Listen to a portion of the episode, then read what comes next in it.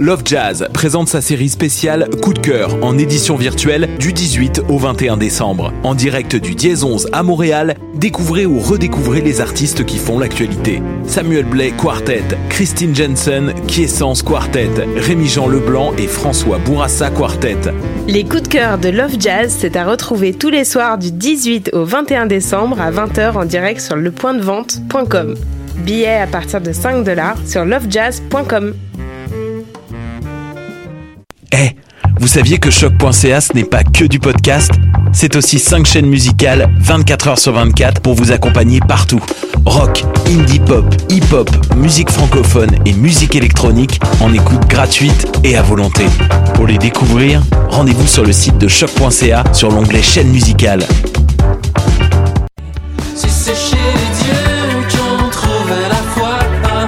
Salut, c'est Valence. Vous écoutez choc.ca.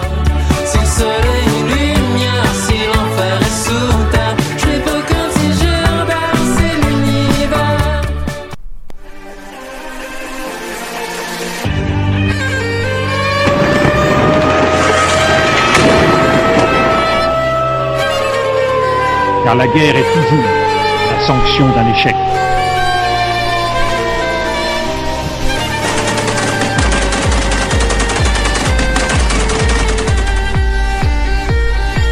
On croit en notre capacité à construire ensemble un monde méga, Bonjour à vous, chers auditeurs et auditrices. Vous êtes à l'écoute de Plein Feu, votre émission sur les conflits armés dans le monde. Cette semaine, plein feu sur un conflit en Éthiopie qui menace de s'étendre dans l'est du continent africain.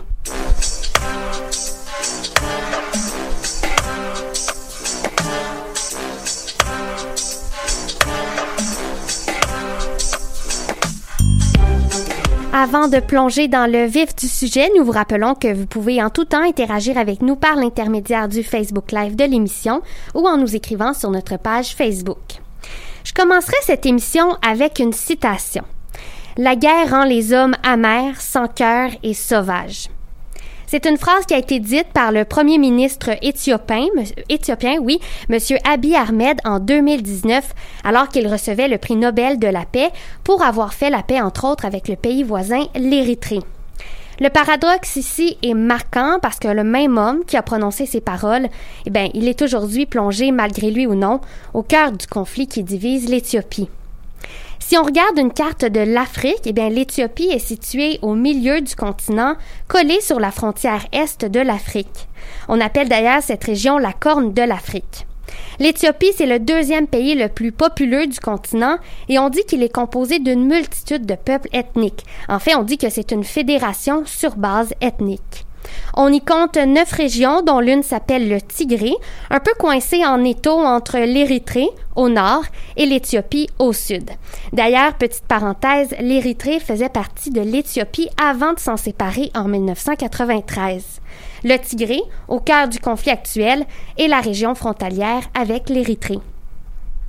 Par le passé, les Tigréens ont fait la guerre contre les dictatures qui se sont succédées en Éthiopie. Et puis, au fil des ans, eh bien, ils ont été vus comme des grands guerriers, comme des défenseurs de l'Éthiopie, avec des visées parfois autonomistes.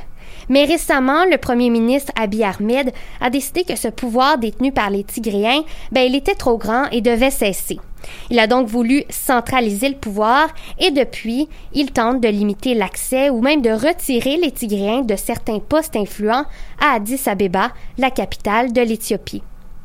Aussi, à titre indicatif, on recense quelques centaines de nouveaux cas de COVID-19 par jour en Éthiopie, bien qu'il est fort probable que les nouveaux cas soient en fait plus nombreux. La pandémie n'est toutefois pas la priorité numéro un des autorités présentement. Donc, pour mieux comprendre comment se sont envenimées les relations entre le gouvernement fédéral éthiopien et les Tigréens, rejoignons Yonis pour la mise en contexte. Salut! Alors, salut Yonis, tu m'entends bien? Bon, alors pour Euh, commencer. Oui, Euh, salut! oui, salut. Ah, Pardon. Alors euh, pour commencer, Yonis, peux-tu nous parler de la cause du conflit? Euh, bon, oh, oui. Bon, c'est une vieille histoire pour être honnête. Ce qu'il faut comprendre quand on parle d'utopie, c'est que c'est un pays multiethnique, multi pluri- pluri- pluri- plurireligieux, voilà. et historiquement décentralisé. Et bien sûr, entre voisins, on ne s'aime pas forcément, surtout en Afrique. Enfin, surtout dans la corne d'Afrique.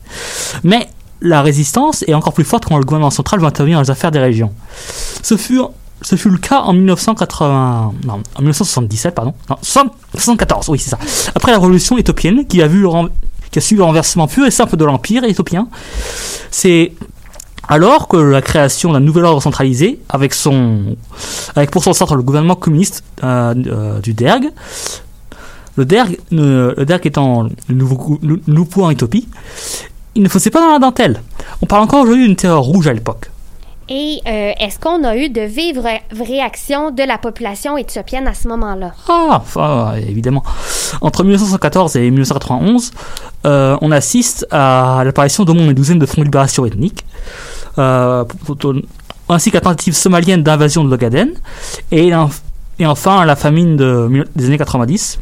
Des temps difficiles, dirons-nous. Mhm. Et qu'en est-il de l'Érythrée? L'Érythrée est un- l'Érythrée est un cas particulier. Le pays a été rattaché à l'Éthiopie après la Seconde Guerre mondiale et le désir d'indépendance euh, y est, est toujours été très fort. La guerre en Érythrée- Érythrée date des années 60. Cependant, ils ne vont la gagner qu'avec l'effondrement du, du, du gouvernement d'Addis Abeba qui était le DERG. Et c'est à ce moment-là que le Front de libération du peuple du Tigré, aussi appelé TPLF, prend le pouvoir. Exactement. C'est à à- à- vers cette même période que les Tigréens du Tigrayan People's Liberation Front vont réussir à s'approcher à Addis. Ils vont, prendre ils vont diriger le pays d'une main de fer, maintenant un contrôle total sur l'économie et surtout l'armée pendant la majorité des 30 années suivantes. Ils le feront tout en promouvant une politique dite ethno-fédéraliste, laissant à chacun des principaux groupes ethniques le soin de s'auto-administrer, avec une interférence minimum, minimum de la part du centre. Mais ça n'a pas empêché le TPLF de se faire de nombreux ennemis, notamment l'Érythrée, après la guerre sanglante entre les deux pays entre 1998 et 2000. Le fait est que le gouvernement éry- érythréen est toujours un ennemi du TPLF aujourd'hui et a tout intérêt à le voir, dis- à le voir disparaître. Donc, euh, donc, quelles sont les causes directes du conflit actuel, Yonis? Euh, alors, pour- ce qu'il faut comprendre, c'est que les relations entre le centre, incarné par le Premier ministre, et la périphérie, dans ce cas le TPLF, sont dégradées parce que le centre veut devenir prépondérant. Euh, Monsieur Ahmed, le Premier ministre éthiopien, n'étant pas membre du TPLF, étant le premier, dirigeant éthiopien n'étant pas membre du TPLF depuis 1991, il a également un grand, désir de bâtir un désir, pardon, un désir de bâtir une entité nationale éthiopienne et d'imposer la volonté d'Addis Abeba aux régions après 30 ans, 30 ans d'ethno-fédéralisme. C'est tout ce que- c'est tout, ce, que- tout ça fait opposé aux ambitions du TPLF. Beaucoup, euh, Yonis avait prévu une guerre difficile entre les deux clans, mais il semblerait que le gouvernement fédéral soit en train de gagner. Qu'en est-il vraiment actuellement? Franchement, il est difficile de. Il est difficile de savoir, il est difficile d'être sûr de quoi que ce soit dans cette affaire, à cause de l'arrêt des, communications télé, des télécommunications au Tigré. Au début de la crise, le TPLF semblait avoir de nombreuses cartes dans sa main. Le gros du matériel de l'armée fédérale était à, sa portée. La population incluait de nombreux vétérans des guerres précédentes. Et on parlait d'un fameux 200 à 250 000 hommes en armes pour le TPLF, soit un énorme 4% de la population de la région. Cependant, la prise la de la capitale du Tigré, Mekele, indique que ces chiffres étaient pro- probablement d'énormes exagérations. Il est très probable que TPLF se mette à agir comme un groupe insurrectionnel à l'avenir. Mais TPLF à part, ah, M. Ahmed fait face à de, nombreuses, à de nombreux obstacles dans le pays.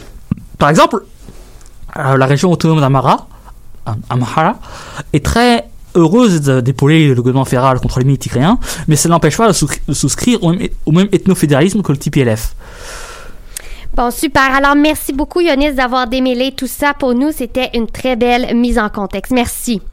Alors, euh, nous rejoignons maintenant notre deuxième collaborateur, Florent. Salut. Oui, salut, ça va bien? Oui, toi? Oui, ça va très bien. Alors, euh, bon, quand la guerre frappe un pays, elle frappe inévitablement des populations civiles. La situation en Éthiopie ne fait pas exception, alors que le conflit armé force le déplacement de milliers d'Éthiopiens.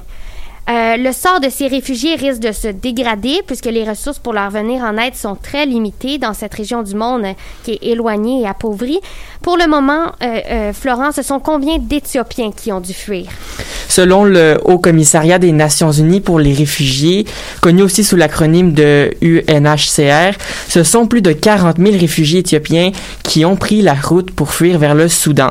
C'est lors de cette même déclaration que le porte-parole du HCR, Babar Balok, a expliqué la logistique complexe qui accompagne la protection des réfugiés.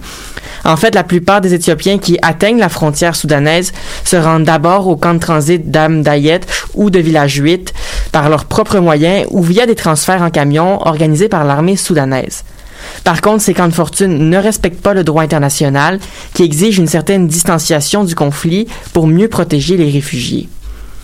C'est pour ça que des milliers d'Éthiopiens en, en, déplacement doivent, dans un monde idéal, se rendre au camp permanent d'Umrakuba. Ce lieu éloigné de la frontière et enclavé dans les terres ne peut accueillir que 20 000 réfugiés, alors que le nombre euh, de 40 000 déjà recensés risque d'augmenter dans les prochains mois. Les autorités du Soudan croient qu'il est primordial d'ouvrir au moins un autre site permanent pour prendre en charge les Éthiopiens. Pour le moment, tous les camps montés à la va-vite font face à de nombreuses pénuries qui ajoutent bien sûr à la précarité des réfugiés. Et en parlant de pénurie et de précarité, la vie en camp de réfugiés n'est jamais très rose. Néanmoins, il semble que les conditions de ces camps en particulier soient très difficiles pour les réfugiés éthiopiens. Quelles sont les ressources manquantes pour satisfaire les besoins vitaux de ces déplacés? À la lumière de mes recherches, je dirais que les ressources manquantes, ben en fait, c'est absolument tout. La précipitation dans laquelle les camps ont dû se mettre en branle complexifie l'approvisionnement des ressources de première nécessité. Bien évidemment, les besoins en eau et en nourriture sont criants pour les milliers de réfugiés au Soudan, alors que les cargaisons humanitaires ne suffisent pas pour combler la soif et la faim de tout le monde. Les pénuries de médicaments aussi ont fait des ravages en fauchant la vie de réfugiés atteints de maladies ou d'infections qui n'ont pas pu être prises en charge. De plus, euh, les nuits froides font craindre le pire pour tous les Éthiopiens en quête de vêtements chauds, surtout pour protéger les enfants de l'hypothermie. Ce besoin, qui peut sembler anodin pour certains, a pourtant donné naissance à des scènes chaotiques dans les camps de réfugiés où se battaient certains réfugiés pour un morceau de vêtement. La plupart portent encore les vêtements qu'ils avaient sur le dos lorsqu'ils ont fui, soit plusieurs jours ou semaines auparavant. Pour finir sur la lignée des besoins manquants, je dois aussi mentionner le manque de produits infantiles alors que les naissances s'accumulent dans les camps de réfugiés. La rareté du lait peut aussi laisser présager le pire pour euh, ces nouveaux-nés si, si les convois humanitaires n'acheminent pas assez rapidement des denrées essentielles à la nutrition des enfants. En l'absence de couches pour bébés et de douches pour les mamans qui accouchent, les conditions sanitaires ne sont pas réunies pour offrir un environnement sécuritaire aux familles. Par contre, je tiens à préciser que dans mes recherches, je n'ai vu aucune mention de la COVID-19 par rapport euh, aux conditions sanitaires dans les camps de réfugiés. Mm-hmm. Et bon, on, comprend donc que la situation des réfugiés éthiopiens reste très précaire pour le moment, malgré les efforts de l'aide humanitaire. Par contre, il faut dire que ce ne sont pas les seuls qui sont touchés de près par ce conflit. Il existe une autre catégorie de réfugiés en situation instable. Euh, Florent, peux-tu nous parler des exilés de l'Érythrée? Oui, en effet, près de 100 000 réfugiés érythréens se trouvent dans la région du Tigré après avoir déjà fui dans le passé, avant le conflit, la conscription et le régime autoritaire qui sévit dans leur propre pays. D'ailleurs, plusieurs centaines d'Érythréens ont fui vers la capitale de l'Éthiopie, Addis Abeba, quand les conflits ont commencé. Par contre, ça ne faisait pas l'affaire du gouvernement qui a décidé de les renvoyer dans les camps en pleine zone de guerre. Les autorités éthiopiennes assurent qu'ils sont sécurisés et sous contrôle, alors que le discours de l'ONU contredit cette version des faits, car l'approvisionnement des camps de réfugiés vient à peine de commencer et que les pénuries sont nombreuses. Comme l'Érythrée est aussi impliquée dans le conflit au Tigré, la communauté internationale croit que les réfugiés érythréens pourraient être sévèrement réprimandés par leur propre pays alors que ces milliers de réfugiés érythréens avaient trouvé la paix en Éthiopie. Ce conflit force à nouveau leur exil pour ceux qui en sont capables, bien évidemment. Étant donné que la capitale du pays n'est plus un choix envisageable, les Érythréens n'ont pas d'autre choix que de quitter vers le Soudan pour y trouver une certaine sécurité. Plusieurs d'entre eux ont même déjà commencé à traverser la frontière. Alors, je comprends que les humanitaires devront continuer de travailler d'arrache-pied pour assurer la sécurité des déplacés. D'ailleurs, on ne peut que les saluer et les remercier chaudement pour le travail qu'ils accomplissent. Un gros merci, Florent, pour ta chronique. Ça fait plaisir. Je vous propose maintenant une pause musicale avec Les Cœurs du Mal, une chanson du premier album d'Abel Haïd, aussi connu comme Adib Al-Khalidé. Donc on se retrouve au retour de la pause.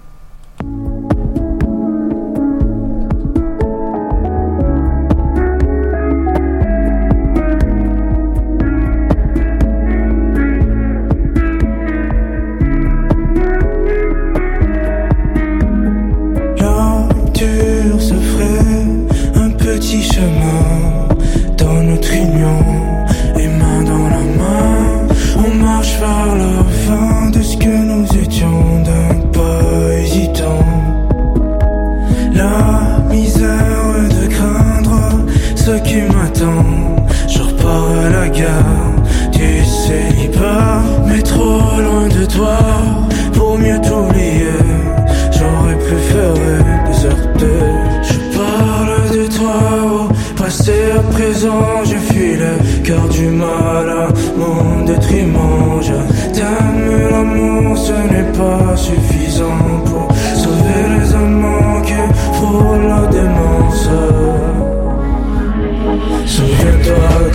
s'est aimé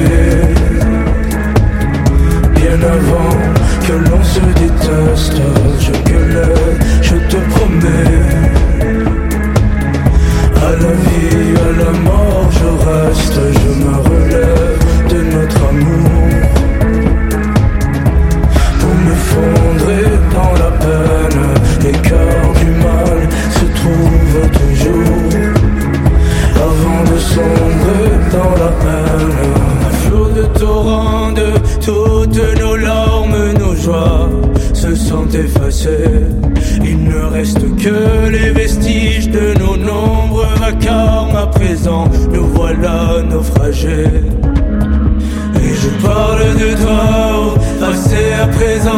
présent J'ai fui le cœur du mal à mon détriment. Je t'aime l'amour ce n'est pas suffisant Pour sauver les amants qui frôlent la démence.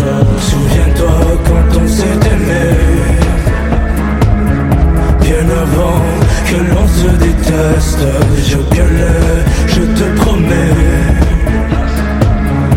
à la vie, à la mort, je reste, je me relève de notre amour.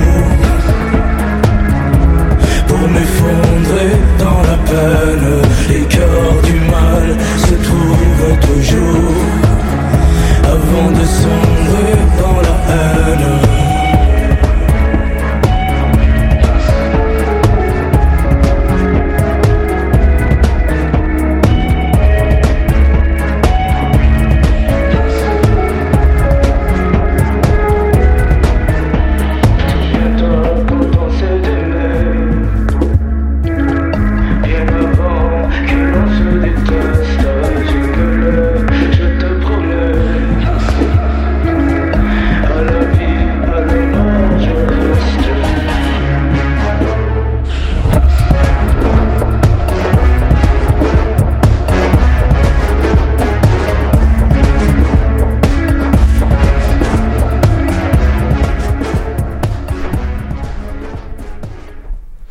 Nous sommes de retour à plein feu et c'est maintenant le moment de l'émission où nous faisons un petit tour de l'actualité internationale. Voici donc vos nouvelles. La Somalie a rompu mardi ses relations diplomatiques avec le Kenya, l'accusant d'ingérence et de violations politiques récurrentes, sans toutefois préciser ses griefs. Plusieurs différends seraient à l'origine de cette décision de la Somalie, notamment le soutien du Kenya au président de la région du Jubaland, fervent opposant au gouvernement central de Somalie. Le gouvernement kenyan s'est défendu en affirmant qu'il avait été très généreux et accommodant en référence aux réfugiés somaliens qu'il a accueillis et dit espérer que les relations se normalisent avec la Somalie. Le mercredi 16 décembre était une date très attendue pour la France. La sentence est tombée pour les complices des attentats de Paris en 2015 perpétrés contre Charlie Hebdo et l'Hyper Cacher et qui avaient fait près de 17 morts. 14 accusés ont été jugés coupables avec des peines allant de 4 ans, de 4 ans, oui, jusqu'à la prison à perpétuité. Ali Riza Pola, considéré comme le cerveau de l'opération de 2015, a été condamné à la prison à perpétuité sans possibilité de libération conditionnelle avant 30 ans. La même peine a été donnée à Ayad Boumedienne, aussi accusé d'avoir aidé à mettre en branle les attentats de janvier. Rappelons que les trois acteurs principaux qui avaient commis les horreurs de 2015 avaient tous été abattus lors des attentats, donc le procès a jugé ceux qui étaient derrière l'opération. Un pétrolier a été attaqué dimanche au large de l'Arabie saoudite. Un bateau piégé aurait touché le pétrolier et ainsi provoqué une explosion et un incendie à l'intérieur. Heureusement, l'attaque n'a fait aucune victime. Les rebelles outils soutenus par l'Iran sont soupçonnés d'être à l'origine de l'explosion. Mais il ne s'agit pas de la première attaque de genre à toucher l'Arabie saoudite depuis quelques semaines. Le pays s'est récemment tiré de nombreuses critiques pour son action à la tête de la coalition contre les rebelles outils du Yémen. Voilà, c'est ce qui met fin à vos nouvelles.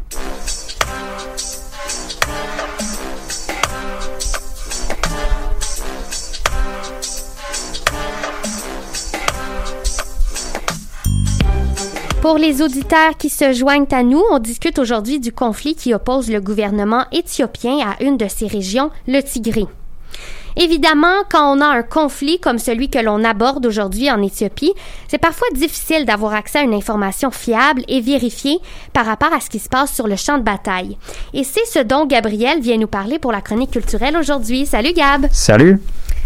Effectivement, ben, je me suis penché euh, sur ce sujet cette semaine pour tenter de comprendre l'accès à l'information en Éthiopie. Alors, sans plus tarder, allons-y. D'abord, la quantité de médias en Éthiopie a augmenté, notamment grâce à l'arrivée de notre cher premier ministre Abiy Ahmed, euh, parce qu'il n'a pas fait que des choses négatives, notre ami. Rappelons que c'est quand même un prix Nobel de la paix. Il a entre autres permis la création de plusieurs médias au pays à partir de son élection en 2018. C'est une initiative qui a aidé à faire concurrence à la société d'État euh, Sunan Qui avait le monopole. La problématique principale, par contre, c'est qu'aussitôt que les élections se sont présentées cette année, notre bon ami Ahmed, qui était un homme si bon pour l'Éthiopie, a pris des décisions un peu moins cool pour la région du Tigré. Entre autres, il a créé un blocus qui a coupé l'endroit du reste du monde et en étant coupé du reste du monde, eh bien, on n'a pas accès aux informations quant à ce qui se passe en dehors de notre région.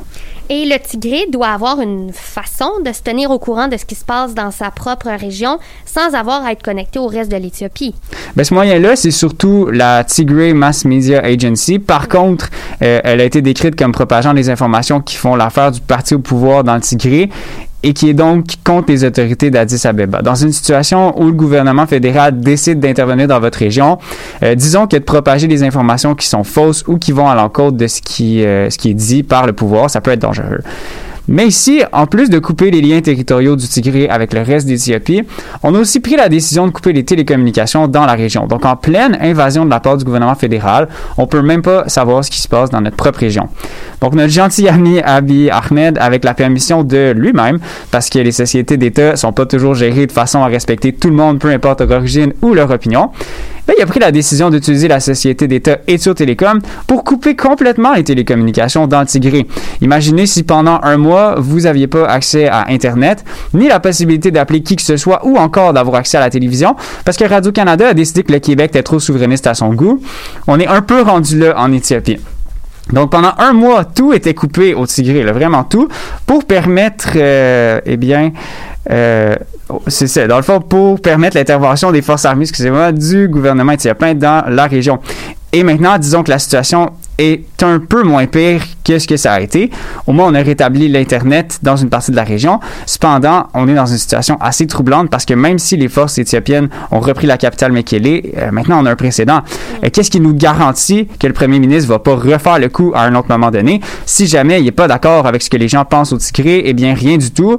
Et c'est exactement ce qui fait dire aux observateurs internationaux que l'état de l'accès à la région, autant en termes d'accès physique que d'accès aux informations quant à ce qui se passe là, ben, il n'est pas à son Et d'ailleurs, je croyais qu'il était important que je vous mentionne que le gouvernement éthiopien a annoncé le retour de l'électricité. L'électricité, quand même, c'est assez essentiel. Et des télécommunications avant hier dans le Tigré. Donc, un point positif pour les personnes qui y vivent. Et euh, ce genre de technique lors des conflits, soit de couper les télécommunications dans une région pour désavantager son adversaire, est-ce que c'est quelque chose que l'on observe fréquemment, Gabriel?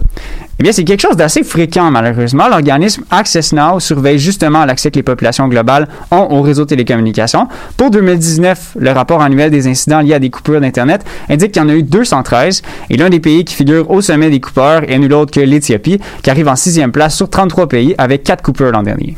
Et quand on parle de coupure, qu'est-ce qu'on veut dire, qu'est-ce qu'on veut dire exactement? Bien, on parle entre autres de coupure totale, soit de couper l'accès complet à l'Internet. C'est ce qui s'est passé avec le Tigré. Et il peut aussi s'agir de ralentissement de la vitesse du réseau, qu'on appelle throttle en anglais, qui est également considéré comme quelque chose qui nuit à l'accès à Internet. Autre chose dont j'aimerais parler, un des pays qui est parmi les coupeurs, on va dire que c'est une expression parce que je l'ai déjà utilisé avant, ben c'est le Myanmar. Et le lien entre l'Éthiopie et le Myanmar, c'est que les dirigeants des deux États sont des prix Nobel de la paix. Comme c'est plaisant de savoir qu'il y a des personnes qui sont censées promouvoir la paix et des belles valeurs, ben, ils finissent par abuser des populations qui dirigent. La différence entre l'Éthiopie et le Myanmar, c'est que même si le shutdown a commencé en juin 2019 dans certaines régions du Myanmar, il n'est toujours pas arrêté après plus d'un an et demi. Mais bon, si la tendance se maintient, Access Now prédit que cette méthode pour mettre de la pression sur des ennemis, elle va continuer à augmenter en fréquence et en nombre de jours d'année en année. Déjà en 2018 et 2019, le nombre de coupures qui ont duré plus de 7 jours est passé de 11 à 35. Bref, on espère avec tout ça que les choses vont changer pour le mieux dans la région du Tigré et que non seulement les citoyens vont avoir un accès normal aux télécommunications, mais également que le conflit va se calmer et que la situation va redevenir un peu plus normale. Parce que disons que ça ne doit pas être évident euh, de devoir vivre dans cette région du monde en ce moment. Effectivement, on espère que ça va finir par finir tout ça. Merci beaucoup, Gab, pour ta chronique. Ça fait plaisir. Donc, euh, on poursuit la discussion sur les réfugiés qu'on a commencé un peu plus tôt avec Florent. Bonjour, Mélodie. Allô, Mike. Donc, euh, tu as préparé un zoom sur l'aide humanitaire qui a vraiment tardé à parvenir au Tigré en raison des tensions.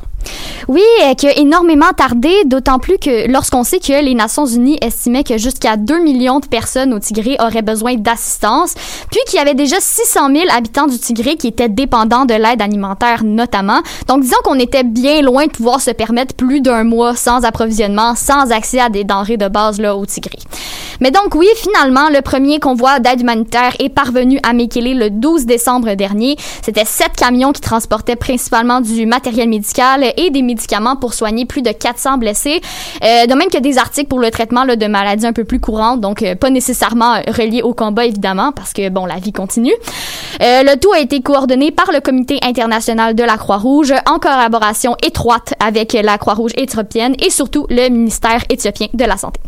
Mais qu'est-ce qui a finalement permis qu'on puisse acheminer de l'aide? Qu'est-ce qui a changé pour qu'on y arrive enfin? Ben, en fait, la communauté internationale attendait simplement d'obtenir un accord avec le gouvernement éthiopien. Autrement dit, une genre de, garantie de sécurité pour les travailleurs humanitaires et pour le, matériel qui devait arriver sur place.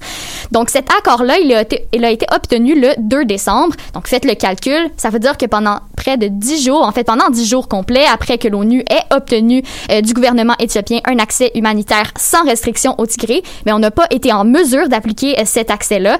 Et ce, pour deux raisons principales. Donc, la première, c'est que, comme on peut s'en douter, tout n'était pas parfaitement calme dans la région.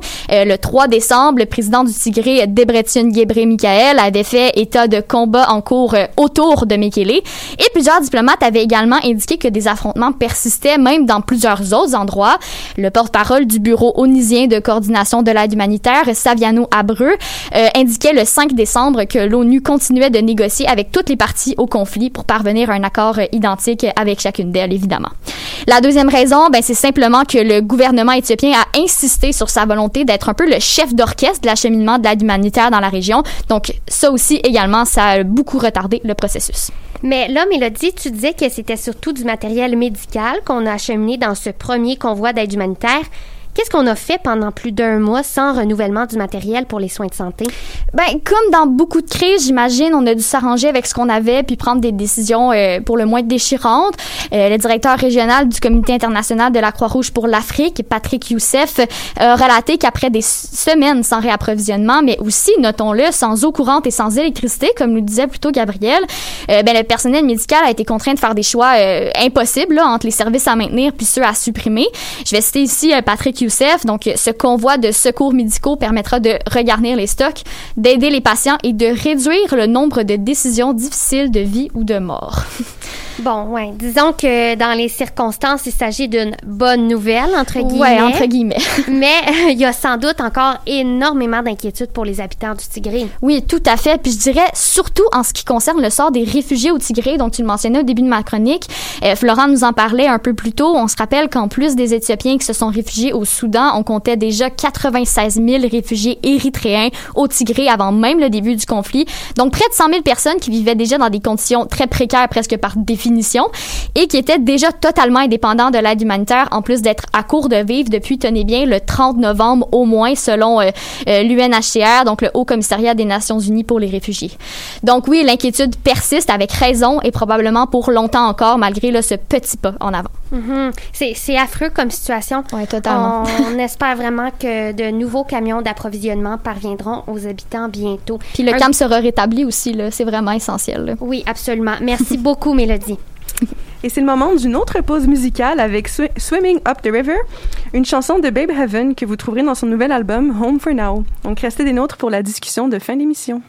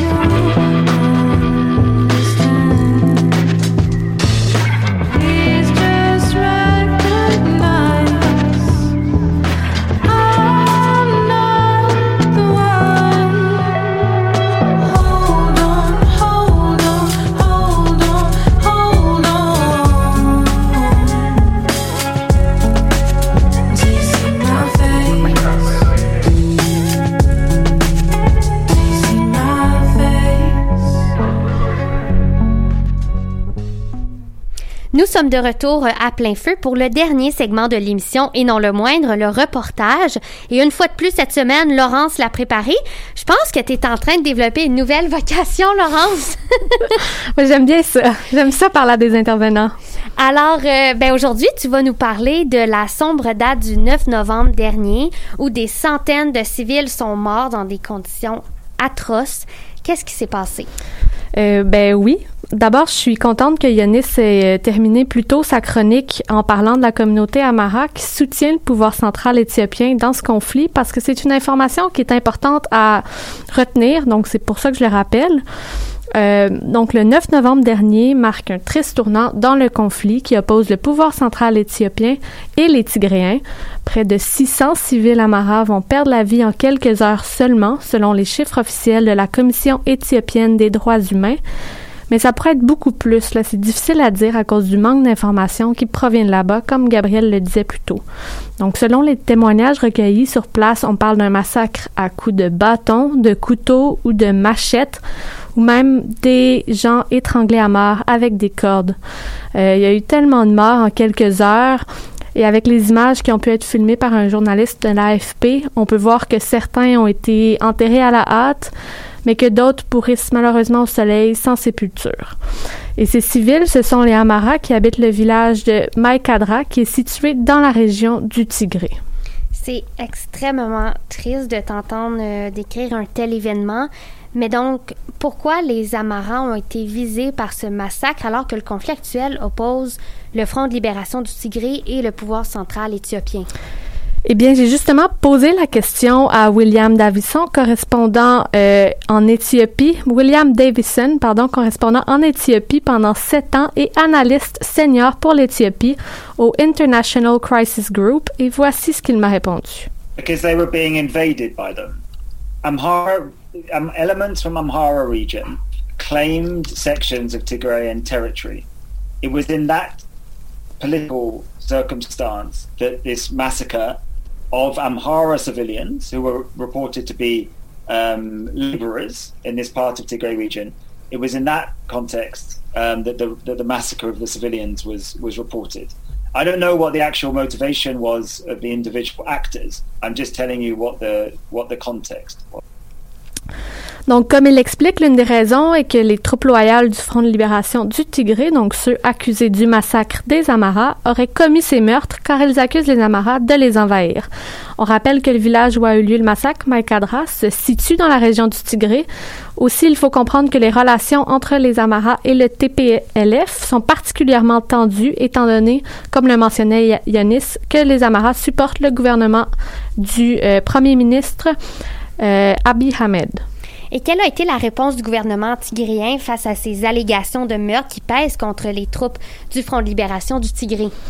Oui, donc euh, le président euh, du Tigré, Debretsion Gebre Michael, a fermement démenti l'implication du TPLF dans le massacre et l'affirme, et je cite, cela ne peut pas avoir de lien avec nous. Nous avons nos valeurs, nous avons nos règles. Ce qui m'amène à rebondir sur un autre événement survenu le 14 novembre dernier, cette fois-ci dans le village de Bizobert, qui est devenu une sorte de camp de base pour le euh, TPLF. Cette fois, ce sont des civils tigréens qui ont été euh, tués à bout portant par, selon toute vraisemblance, des militaires du pouvoir central, donc de Abiy Ahmed. Trois hommes et une femme âgée, en tentant de fuir leur village qui se transforme sous leurs yeux en ruine, selon des témoignages recueillis sur place, se seraient fait interpeller puis accusés d'aider le TPFL. Le premier ministre éthiopien a démenti l'implication des, militaires du pouvoir central. J'ai donc demandé à M. Davison ce qu'il pensait de la réaction de celui-ci qui avait accusé de tout faire pour protéger, pardon, qui avait assuré de tout faire pour protéger les civils dans ce conflit. On écoute ce qu'il avait à nous dire. Well, we saw in that report that a government minister said that it was a lie that the, the, killings occurred.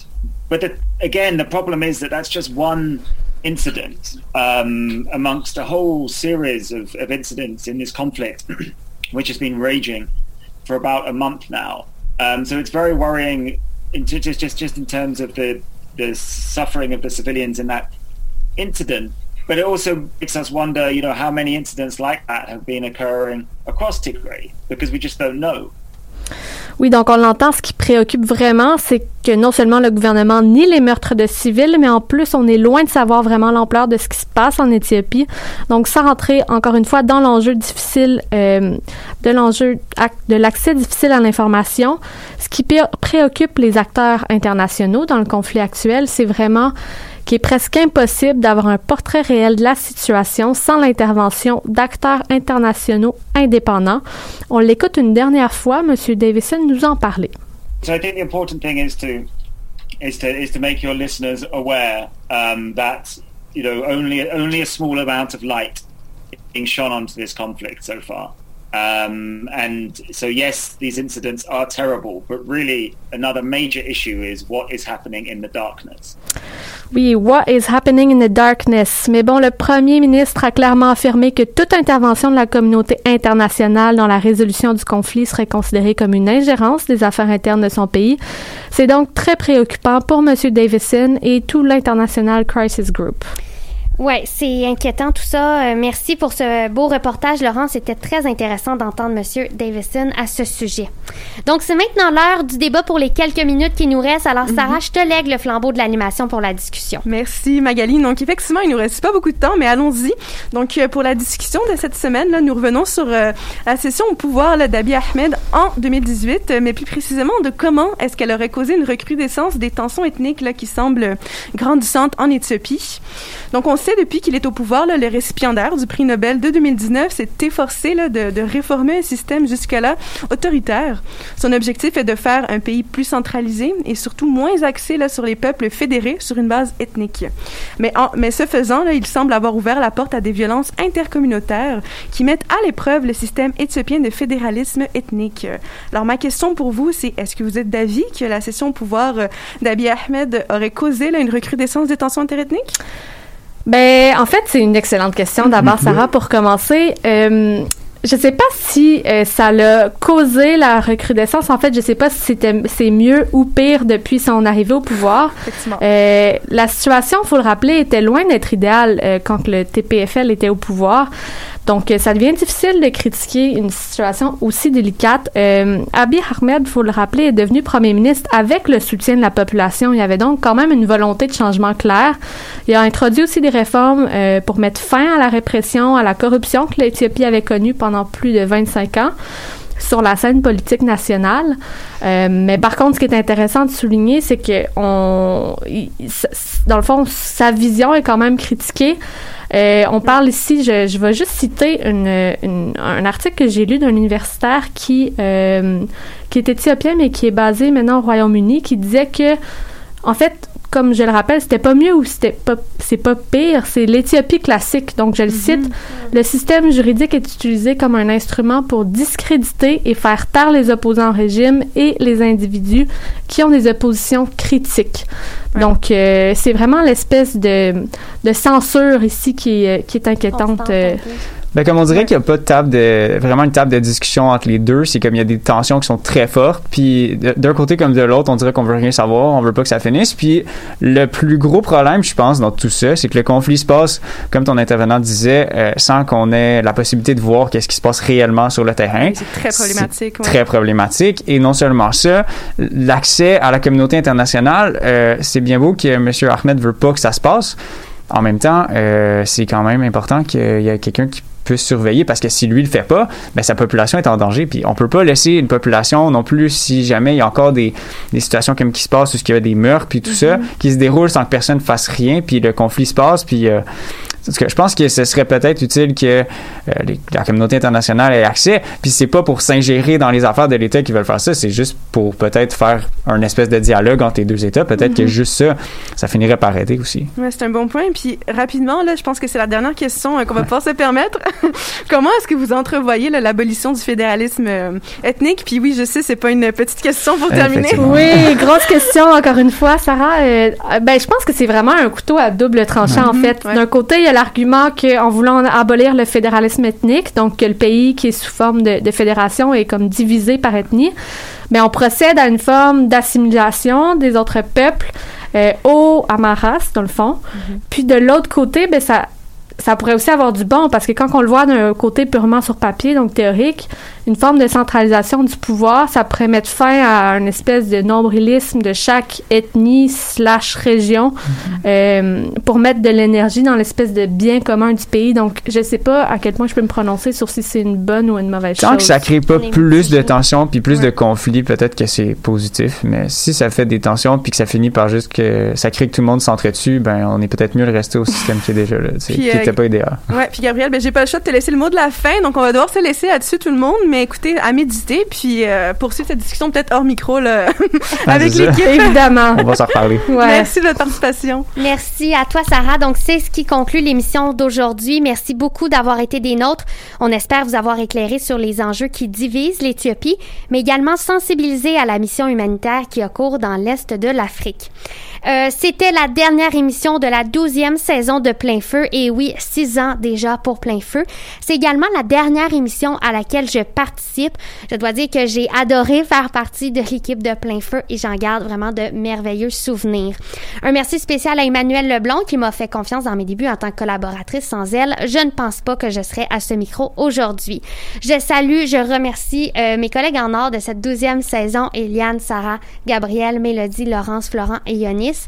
Je pense qu'on a réussi à créer de bien belles émissions de qualité malgré tout le que l'on connaît. Je tiens aussi à souligner le départ de Mélodie et de Florent. C'est leur dernière participation à l'émission. Mélodie, Florent, sachez que votre présence assidue, votre implication, vos talents de vulgarisation vont vraiment nous manquer. Plein Feu sera de retour pour une 13e saison au mois de janvier. En attendant, toute l'équipe vous souhaite un très beau temps des fêtes, de la joie, de la santé et de l'amour. Merci et bonne journée.